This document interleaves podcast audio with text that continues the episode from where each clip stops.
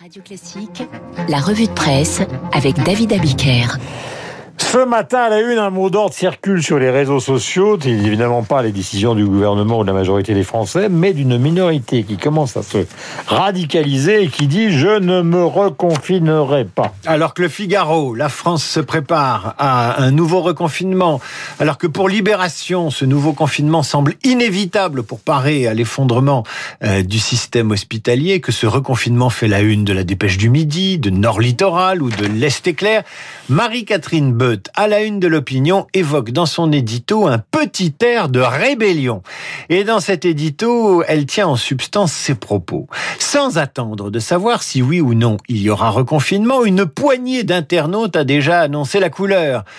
Euh, en cas de troisième reconfinement, ils ne se plieront pas aux nouvelles exigences du gouvernement. Leur profession de foi est le mot d'ordre suivant sur Twitter, par exemple, je ne me reconfinerai pas. Et l'éditorialiste fait la liste de ce qui se passe depuis quelques semaines dans les arrière-salles de certains restaurants, derrière le rideau baissé de quelques bars branchés, dans des cours de danse qui savourent leur clandestinité, sur le trottoir de café qui font de la vente à emporter, dans les dîners qu'on rejoint d'un coup en VTC, la petite musique qui monte, c'est celle de la rébellion.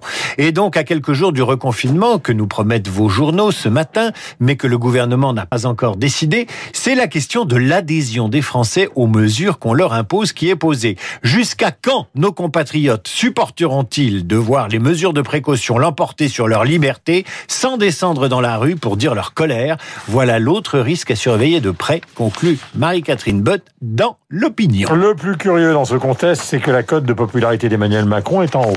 La lecture de l'opinion, toujours, qui s'appuie sur un sondage publié hier par le journal du dimanche et sur une enquête interactive publiée aujourd'hui en exclusivité, réserve quelques surprises. La première surprise, c'est que la popularité d'Emmanuel Macron n'a pas baissé. Elle a même progressé de deux points en janvier 2021, période marquée par le début de la campagne de vaccination, précise l'opinion. La deuxième info, c'est que l'actuel président est plus populaire que François Hollande et Nicolas Sarkozy à la même période de leur mandat respectif.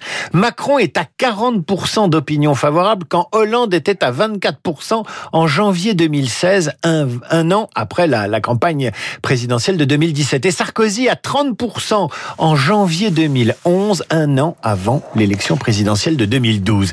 C'est un tour de force, mais on apprend également que cette cote progresse parmi les sympathisants du PS et plus curieusement auprès de ceux de la France insoumise qui seraient mieux disposés vis-à-vis d'Emmanuel Macron. Ça, c'est une surprise aussi, mais surtout Marine Le Pen. Marine Le Pen creuse l'écart avec euh, le président actuel et arrive en tête dans l'hypothèse d'un premier tour qui aurait lieu aujourd'hui.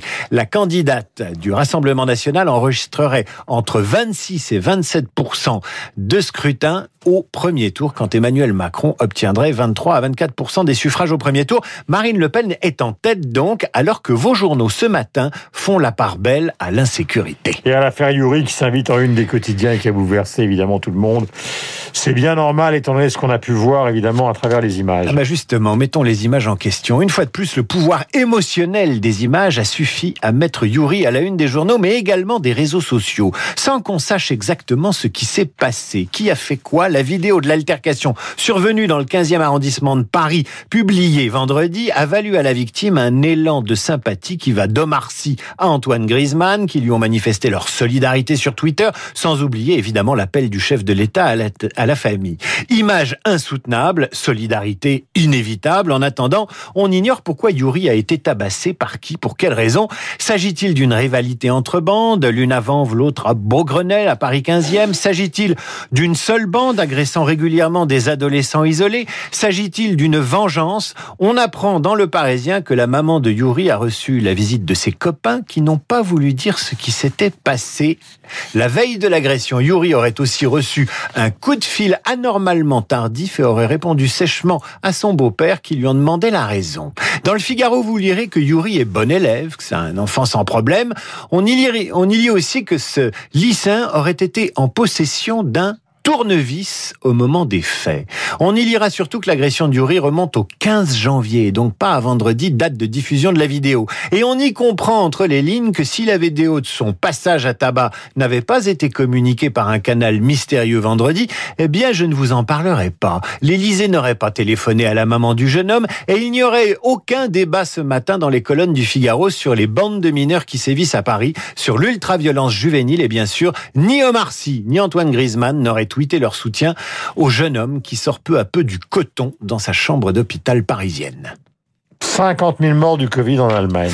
La lecture des échos maintenant qui évoque ces 50 000 morts qui font frémir l'Allemagne vient rappeler qu'il y a moins d'un an, nous Français nous demandions comment faisaient les Allemands pour être si forts face au Covid. Un an plus tard, on ne se pose plus vraiment cette question, même si nous on a 73 000 morts et plus.